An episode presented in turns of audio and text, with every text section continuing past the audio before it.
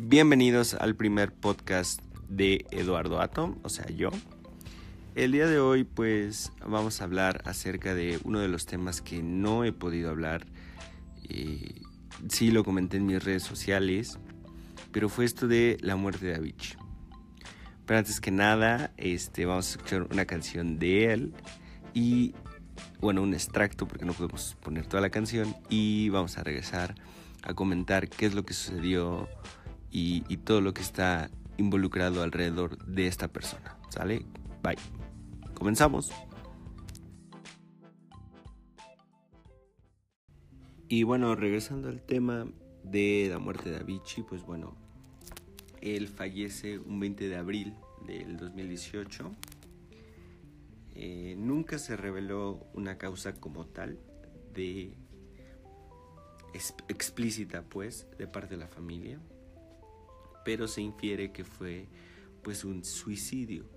Eh, hay muchos rumores en cuanto a este tipo de cosas que suceden digamos así o que le suceden más bien a los famosos. Y bueno salieron reportes no que incluso este se cortó con una botella de vino que solo lo encontraron ahí. Este, sí se conocía el problema de que Avicii había cancelado muchos shows, había decidido retirarse de la vida pública.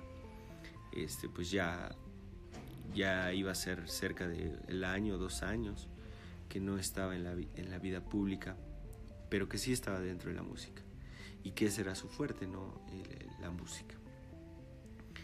Y entonces fallece se da toda esta noticia, se dan todos estos movimientos por parte de los DJs de, la música, de la escena electrónica, que fue pues muy, muy padre porque el 99.9 puso una imagen con él o, algún recuerdo que ellos tenían de, de Avicii, mostrando, claro, sus, sus condolencias, pero sobre todo celebrando la vida de un, de un gran productor. Y DJ que como lo fue Avicii. Mi historia personal, pues bueno, no es como la de cualquier fan que pues conocí a Avicii en un evento en Cholula, Cholula, perdón, en el 2013.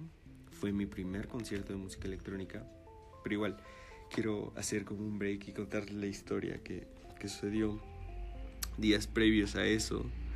Eh, yo eh, en esa época del 2010, 2011 fue cuando se dio el boom aquí de electrónica en México. Y en realidad, o sea, sí me gustaba la electrónica, ya saben, David Guetta y todo este tipo de cosas comerciales. Y entonces había escuchado la canción Levels de Avicii, esta canción famosísima de él, creo que fue este, uno de sus primeros hits y entonces, este. Pues sale la, publicidad, ¿no? Que va a venir a Cholula. Pues, Cholula me queda como a media hora de aquí. Y dije, bueno, pues qué bueno, ¿no? Que venga un DJ a, Puebla. Y entonces un amigo me dice, oye, ¿viste que, que va a venir X DJ? Y yo así, ah, sí, ¿no? Pues, dice, ah, bueno, pues deberíamos ir a verlo. Y yo, bueno, está bien, pero ese bueno fue como un sí, ya vamos a ir a verlo. Entonces compré los boletos en ese momento. No me sabía más que esa canción de Avicii, muy raro. Entonces, días previos al concierto, pues me puse como a estudiar, ¿no? O sea, me puse a leer, a leer, digo, a escuchar todas esas canciones de Avicii. Y en verdad me gustaron. Entonces, eh, sucedió algo muy trágico, que fue que cancelaron el evento por cuestiones de pues ya saben, esto de marketing, publicidad y, todo esto que involucra este tipo de eventos. Pero luego dijeron, no, pues que siempre sí se va a hacer. Y, pues eh, el fan se queda así como de, o sea, ¿cómo? Pero bueno, este, sí se realiza el concierto. Eh, llegué mucho, mucho, mucho, con mucho tiempo de anticipación porque no sé, estaba emocionado. Era mi primer concierto y entonces yo creo que de ahí nace el, el, cariño de, que yo tenía hacia Avicii como fan, porque pues fue el primer DJ que yo vi en vivo y la verdad lo disfruté. Fue un casi casi fue como un evento privado porque fueron muy pocas personas, porque primero fue entre semana y segunda porque pues habían cambiado drásticamente la fecha. Entonces, agradezco, eh, bueno, bueno, en su momento agradecí el gesto que tuvo Avicii de que, bueno, viniera a México a pesar de todos los problemas que hubo con la organización, pero él claramente dijo que lo hacía por los fans y por el público mexicano, que la mayoría de los DJs pues le deben su éxito a México. Entonces, este, pues ya fue mi primer concierto, fascinado. La segunda ocasión que lo vi fue en el Electric Daisy Carnival, en su primera edición, que él era el headliner, este, más grande que trajeron aquella vez, que fue Avicii, incluso en todos los pósters su nombre está más grande que el de los demás, entonces era como que la estrategia de marketing que ellos tuvieron, pues para que este, esta serie de, de festivales iniciara en, México. Entonces fue también todo un hit. Y regresando, bueno, ya acabando su set, él dijo, gracias México. Incluso por ahí tengo un video de eso, porque, bueno, este, ya saben, nunca falta grabar en un concierto. Y ya, eso fue todo. Y cerró con la canción de Wake Me Up, que era como que la más nueva en ese momento. Y de ahí yo lo seguí en su trayectoria a través de la música, a través de videos, a través de streamings, en todos los eventos importantes de música electrónica. Entonces, cuando me llega la noticia de que había muerto, pues yo me encontraba con mis amigos eh, fuera, no llevaba celular. Entonces uno de ellos saca su celular y me dice, oye, que se murió Avicii. Le digo, no, pues es que no puede ser. Porque un día previo había visto que decía que casi iba a acabar el álbum y así, entonces igual no tenía como alrededor de seis meses que había sacado su primer EP del álbum que iba a sacar, ¿no? Entonces dije, no, eso no es cierto, eso es un rumor, eso es falso, como todo, ¿no? Iniciamos con la negación. Y entonces eh, este amigo abrió su página de Instagram y igual otro DJ dice, no, pues gracias a Vichy. Entonces dije, no, pues ya son demasiadas coincidencias, ¿no? Entonces Avicii en verdad había muerto. Yo lo, bueno, logré confirmar hasta que llegué a mi casa. El 99.9% de los DJs publicó un mensaje acerca de esto. Mm, lo que muestra ¿no? la, la, unidad de la música electrónica o la escena electrónica. Y, y pues bueno, pasó esto. Claro, me sentí muy mal porque es como ver a, no sé, quizá que tu mamá sea muy fan de Luis Miguel y que Luis Miguel, que, Luis Miguel le regaló una rosa y, tu mamá jamás, digo, siempre se va a acordar de eso. Entonces fue, fue así.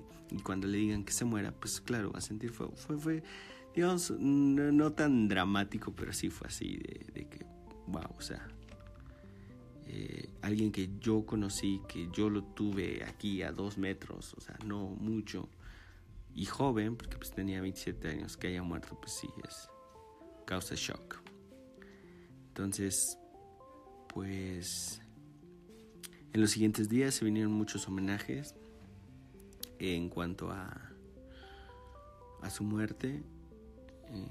en plazas públicas, conciertos, incluso hasta esta fecha se siguen dando homenajes porque saben que pues la muerte de, Tim fue muy desafortunada.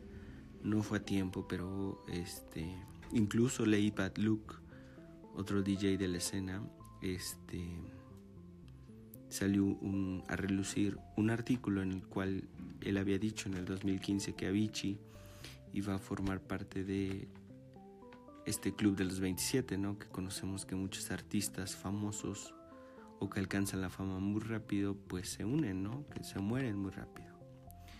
Entonces, no fue a los... Eh, perdón, a los 28 años fue la muerte de Avicii. Entonces, no fue a los 27, pero fue a los 28. Entonces, eh, creo que Avicii fue de los que más le pegó a este DJ y me acaba de llegar una notificación, gracias. Entonces, este que les pegó más porque bueno, él lo conoció, él, él fue su mentor, él le dio su primer show. Entonces, muchas cosas sucedieron alrededor de esta muerte, pero lo que creo que sí ayudó fue a hacer notar un problema que es, que es el estrés. O sea, que, que tanto debes de estrés y ansiedad. ¿Qué tanta debe ser la presión? Pues para que tú creas que no vales nada. Entonces, es un mensaje muy importante, ¿no? Entonces, no nos dejemos llevar por por todo esto, si necesita liberar estrés, inicien un podcast como yo. Este, ahorita tengo demasiado estrés, pero decidí hacer esto pues únicamente como para, para ver, ¿no?